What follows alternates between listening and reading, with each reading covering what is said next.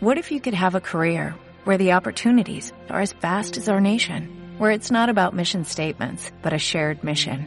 At U.S. Customs and Border Protection, we go beyond to protect more than borders, from ship to shore, air to ground, cities to local communities. CBP agents and officers are keeping people safe.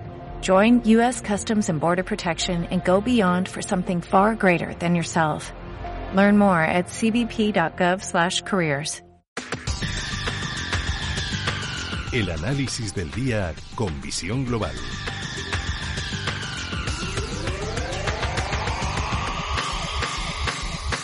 Y saludamos a Enrique Zamacola, el socio responsable de mercados en Insecurities. Enrique, muy buenas noches.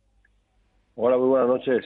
Casi por educación, porque verdaderamente la situación no está para, para tirar cohetes y a medida que esto se va prolongando, se va prorrogando, ahora estaba leyendo que este fin de semana se va a producir ese tercer encuentro de nuevo entre las delegaciones rusa y ucraniana, pero visto lo que estamos viendo después de esas dos primeras rondas, tampoco tendría yo muchas esperanzas o puestas demasiadas esperanzas en esa tercera ronda de negociaciones, porque está visto que el señor Putin quiere salirse con la suya. Bueno, eso es lo que están diciendo los, inversores, ¿no? Vemos como las bolsas eh, se están se están desplomando, digamos, varios días con caídas importantes, con algún rebote técnico también importante, pero, eh, pero, bueno, pues parece que, que esta situación ha venido para quedarse y hay que ser, hay que extremar la prudencia, ¿no? La verdad que ahora mismo eh, el apostar por una rápida solución del conflicto ucraniano, pues parece que, que, es bastante complicado y parece que hay que, que hay muy pocas papeletas de que, de que esto ocurra.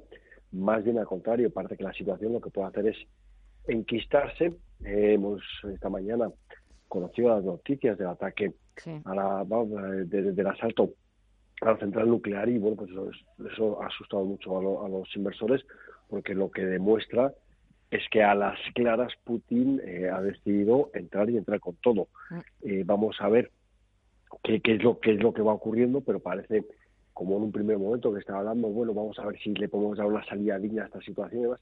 Bueno, pues parece que, Putin ha tomado una decisión clarísima y lo que hay que ver es hasta cuándo la puede aguantar. Ahí eh, creo que las medidas que han tomado la Unión Europea son importantísimas. Creo que nunca ha habido eh, un embargo y una posición tan clara eh, en la historia económica eh, contra, contra un país y vamos a ver si consiguen ahogarle económicamente, que es la gran apuesta en Occidente. ¿no? Occidente lo que está apostando es por mantener esta crisis y mantener esta batalla en el aspecto económico. El problema es que está en que las economías occidentales tampoco estaban en su mejor momento. Mm. Eh, Putin en ese aspecto ha sabido medir muy muy bien los tempos, ha esperado a tener eh, bueno pues una situación energética muy favorable en la que la dependencia que artificialmente hemos creado nosotros mismos tenemos que recordarlo, ¿no? Eh, bueno pues, pues pues nos ha puesto un poco en sus manos y está manejando francamente bien los tempos. No sé si está forzando demasiado la máquina, solo el tiempo solo el tiempo lo, lo dirá, pero lo que estamos viendo es un escenario que ahora mismo para los inversores es, es muy complicado, con caídas muy fuertes y bueno, pues vamos a ver y volúmenes de contratación también importantes. ¿eh? La verdad es que, y, y, sobre todo sin, sin que nadie pueda vislumbrar cuál puede ser el futuro y es cierto que a medida que esto va continuando eh, crece el pesimismo porque eh, bueno, pues este año presuponíamos que iba a ser el año de la consolidación, de la recuperación económica.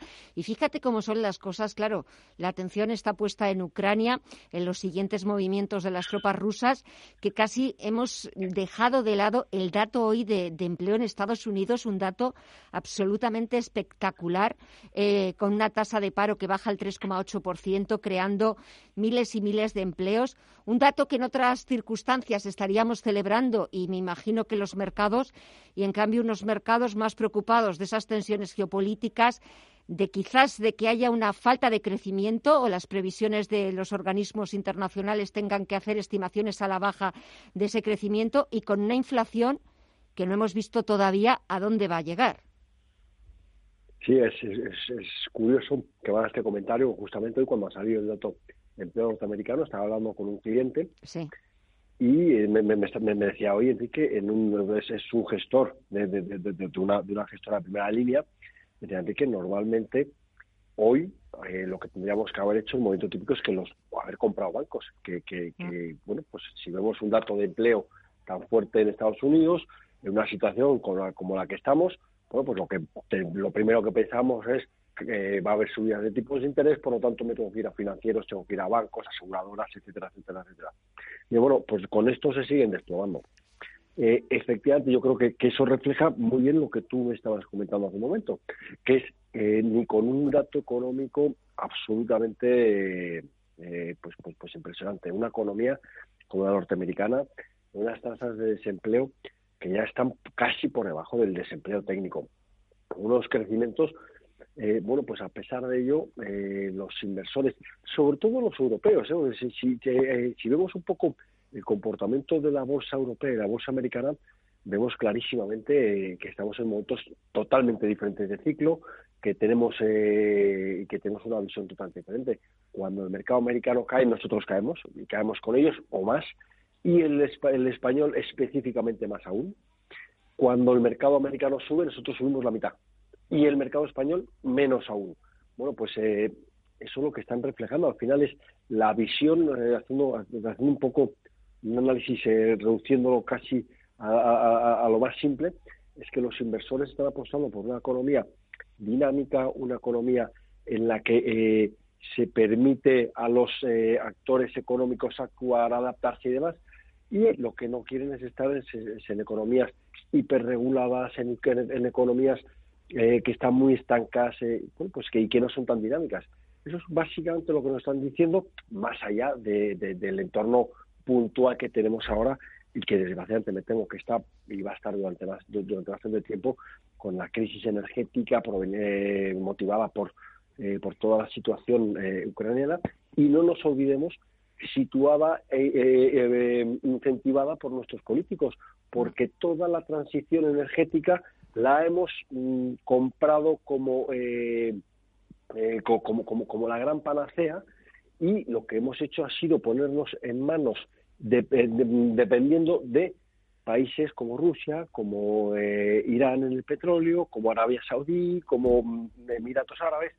Bueno, esto tiene tiene, sus consecuencias y es que venga pues un sátrapa como Putin y aproveche esas circunstancias. Eh, desgraciadamente, esto no tiene una solución en el cortísimo plazo porque, claro, ahora mismo que hacemos, vea, vamos a construir centrales nucleares en España, que no creo que eso vaya a pasar, pero digamos que eso, que por lo que sea, decidimos eh, construir centrales nucleares, es que vamos a tardar 15 años en poder construirlas y enchufarlas. Ah. No vamos a encontrar una solución. Que, venga, construigamos un gaseoducto más allá, pues tenemos una, dependencia eh, del gasoducto de Argelia que resulta que es que ahora, como está peleado con Marruecos, también nos lo han cortado. Bueno, venga, vamos a construir otro gasoducto. ¿Qué tardamos?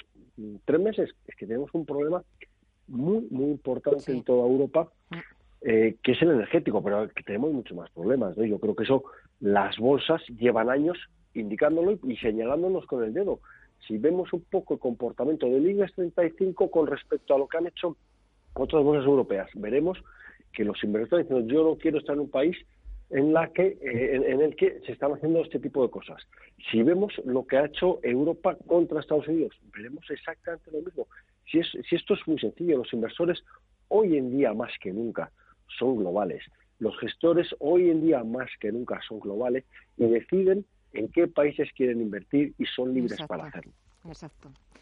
Exactamente, eso es lo que hay detrás y al final eh, el dinero del inversor es muy suyo o de los gestores lo que buscan es rentabilidad y es buscar alternativas para conseguir esa rentabilidad, para responder ante, ante sus clientes o, si el dinero es eh, de uno mismo. Estoy oh. totalmente de acuerdo contigo en que es verdad que los mercados nos lo han venido avisando, que ahora esta guerra ya no, lo ha puesto encima de la mesa, esa excesiva dependencia energética de Europa y que las cosas no se hacen de un día para mañana. Las cosas llevan su tiempo y pues están muy bien las promesas y las buenas intenciones, pero ahora mismo estamos en un conflicto de, proporciones incalculadas. Enrique Zamácola, socio sí, Dime, perdona. No, simplemente quería hacer un apunte. Los inversores buscan buscan rentabilidad, pero también los gestores buscan, buscan seguridad. También, exacto. Sí, sí. Lo primero es seguridad y seguridad jurídica y tener visibilidad. Entonces, eh, eh, ¿qué es lo que ocurre? Que eso no lo estamos dando. Pues, eh, pues tendremos que, que pagar esas consecuencias, que lo estamos haciendo y de una manera muy grave. Madre mía, lo que, la que se nos avecina. Enrique Zamácola, socio responsable de mercados en Lean Securities. Gracias por dedicarnos estos minutitos. Que intentes pasar un buen fin de semana y hasta pronto. Un fuerte abrazo. Un saludo, muchas gracias. Gracias a ti.